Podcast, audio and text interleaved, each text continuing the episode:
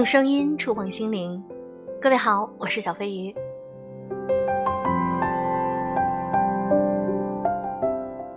上一周开始呢，小飞鱼就已经开始进行了居家办公。那在家办公，说真的，我都忘了今天是星期几了。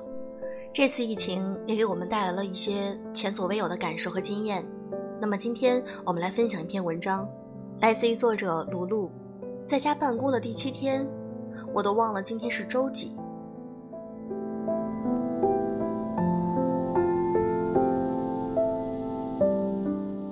春节过后的第一周，据说至少有两亿人在家办公。在家办公对我来说并不是什么新鲜事儿。作为自媒体，不仅我在家办公，包括我的同事们也都是在家办公一族。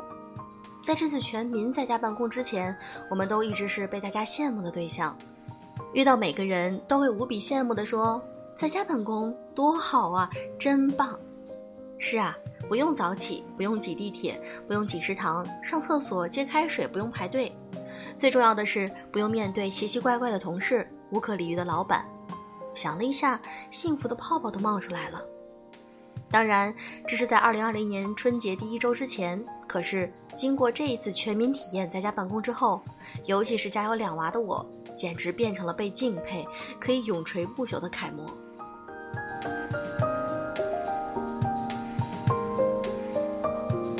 我的一个朋友啊，给我发了个截屏，是央视前主持人张泉灵的微博。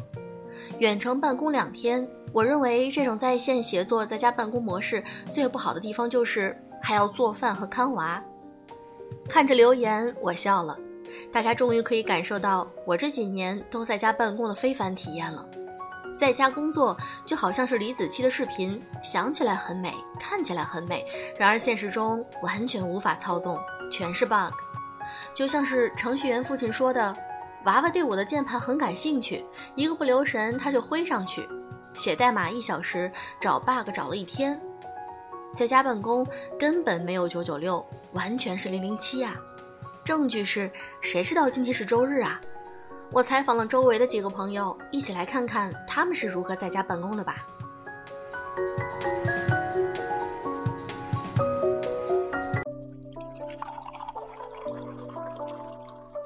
第一位，皮卡小秋秋，二十八岁，自由职业。因为是自由职业，平常我也是在家办公。朋友总说：“你居然不用上班，你好自由啊，真羡慕你。”我默默的笑了，什么也不说。在家办公的意思绝对不是不用去上班，而是时时刻刻在上班。可这个感觉没有亲身体验，怎么点也点不破。所以，当我看到大家都因为在家上班，终于崩溃于没日没夜、没分割点的加班生活，我总有点飘飘然的喜悦。我乐呵呵的去祝贺，恭喜你终于得到了渴望已久的幸福。然后我收到了无数炸弹的表情，隔着屏幕都能够感受到快被杀掉的恐惧。然而，幸灾乐祸的报应很快就来了。原来我在家办公是在我广州自己的房子里，可这次年前回我家过年，我被困在父母家。都是在家办公，环境不同，天壤之别。在广州，我会坐在房间的书桌上放点轻音乐，一面听歌，一面写稿子，顺便煮点奶茶和咖啡。而在我的父母家，我的房间离 WiFi 很远。我弟又在不停的玩游戏，网络特别卡，完全不能做什么。我只能把桌子搬到房间外的走廊上去买一个三米的排插，一个可以充电的小台灯，就在走廊里办起了工。动作幅度稍大一点，手肘那根筋就很酸，就会被墙撞到，呲牙咧嘴。有一次，我正在跟甲方视频，突然上演了这场悲剧。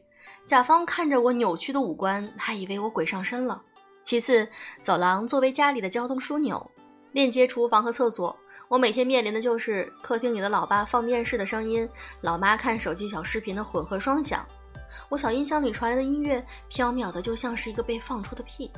时不时的还有人去上了趟厕所，然后忘记厨房的门，狭管效应，风呼呼的往走廊里吹。所以我的状态是在各种声音里写稿，手肘磕到了疼，懒得关门就冷，起来关门又烦，一句话，只能熬着。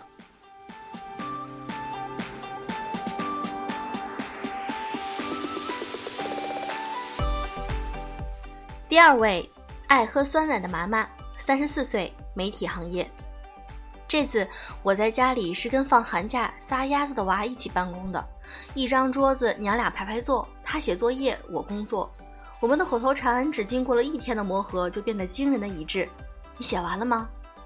娃的作业没有我多，每一次他写完之后呢，这张桌子就成了我发脾气的场所。俩孩子每十分钟就要跑过来一趟，弟弟打哥哥了，哥哥抢弟弟东西吃了，要么爸爸拉不出来，吃东西够不到。我知道这俩小子就是故意的。每当我正要进入状态的时候，那边就妈妈。三番五次的被打断后，我拿出了自己的河东狮吼杀手锏。谁能想到，我家最欠缺的不是口罩，而是金嗓子喉宝呢？吼了几十次以后，孩子们终于不敢来找我了，会悄咪咪地趴在门口，小心翼翼地问：“妈妈，你做完作业了吗？”我真的是又好气又好笑。不过一天中总有大概那几次，每次十分，不不，五分钟左右吧。俩娃在客厅里玩得开心，我在书房安心工作，真是能够咂摸出一种现世安稳，岁月静好。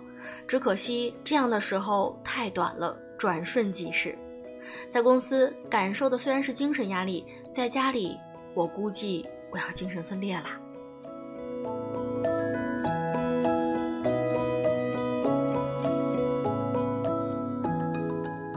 第三位朋友，Lassie。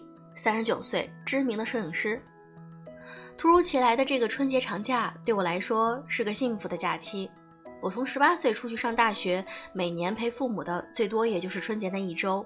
去年夏天，父亲去世了，母亲一直不说什么，看着挺好，但我知道她在硬撑着。这多出来的假期把我卡在家里，却是一段温暖的生活。我是摄影师，不仅仅是拍片子，也要剪片子、修片子。我这个三十九岁老爷们儿征用了小外甥女的桌子，粉红色。常常我在修片子，母亲就在旁边静静地看着，看着那些明星的生图变得没有瑕疵，她觉得特别神奇，也更理解了我整天都在做些什么。在家工作对我来说最幸福的是一天三顿都可以吃上妈妈亲手做的热气腾腾的饭菜。尤其是对于我这个一年到头两百多天都在全世界跑、风餐露宿的摄影师来说，很多时候在温吞的热气里，我都会有一种不太真实的幸福感。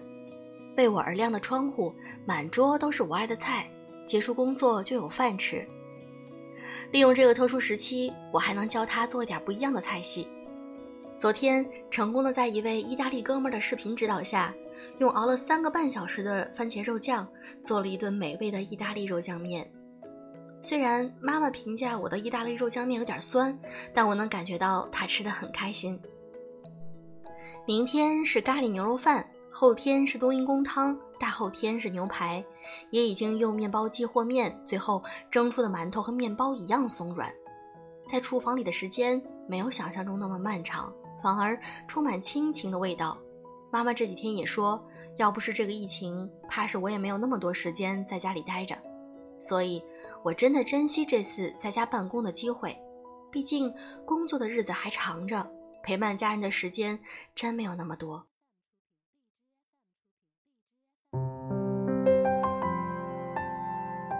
第四位朋友小童，二十五岁，电商供应链。最近都是在家工作，准确说是在床上工作。放一个折叠小桌子，再有一台电脑就可以开工了。我家的网速也不错，完全没有网上那种在鸡笼子里旁边找信号那么惨烈。唯一的意外就是床上的这个大熊在一次视频会议中不小心出镜，害我同事笑了好久，还取了个外号。是的，我是男的。我也不知道在我不在家的日子里，我妈为什么要买一个毛绒熊放在我床头。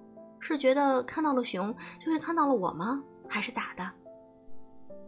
言归正传，在家工作并没有影响到我，可最近我还是很焦虑。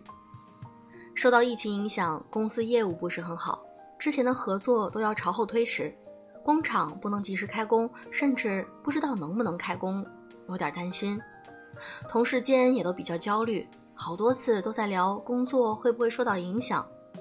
老板一面努力的，但每个人都能看得出来，他在强自镇定的鼓励大家，并且给大家说：“他不会放弃我们每一个人，一面四处找合作。总之，所有人的计划都被打乱了，无论是我们公司还是其他行业，都是茫然的气氛。只希望疫情早点结束，一切都能够赶快好起来。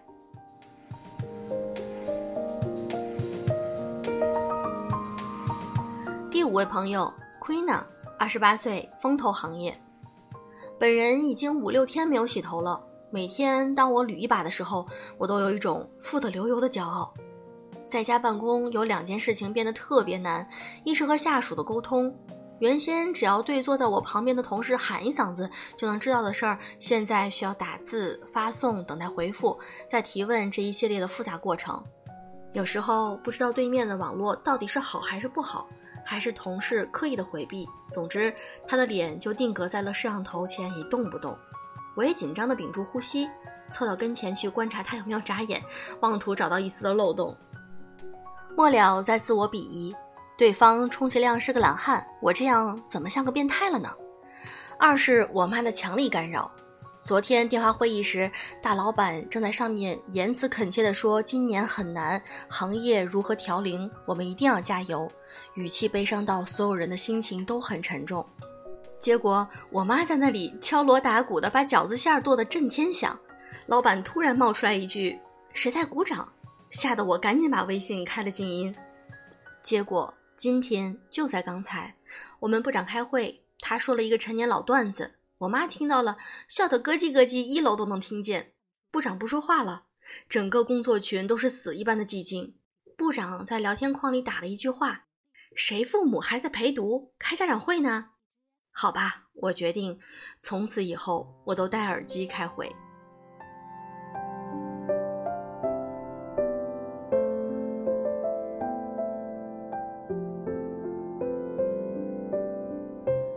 其实，在家工作这个看起来很美的选择，并不适合每一个人。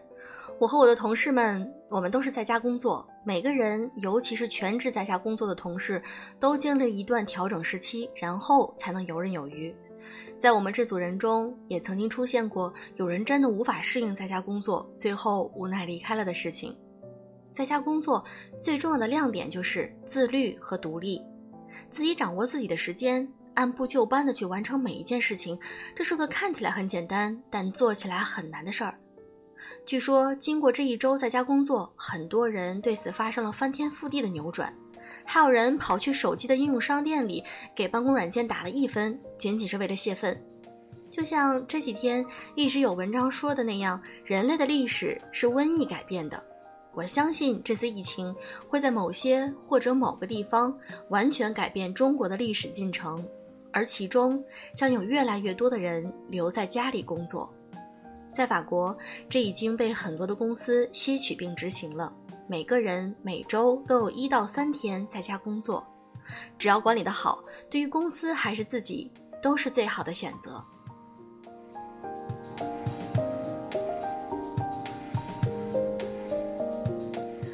不知道你们这一周有没有在家办公呢？可以跟小飞约来聊一聊，你们这一周居家办公的感受是怎样的呢？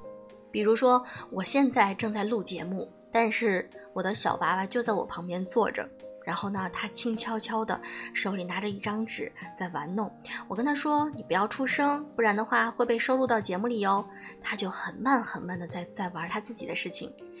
那么有的时候一想，这也许是一个新的工作方式，或者说不论做任何事情，我们都是需要自律和独立来管理好自己。那么好啦，今天的节目就是这样，祝各位早安晚安。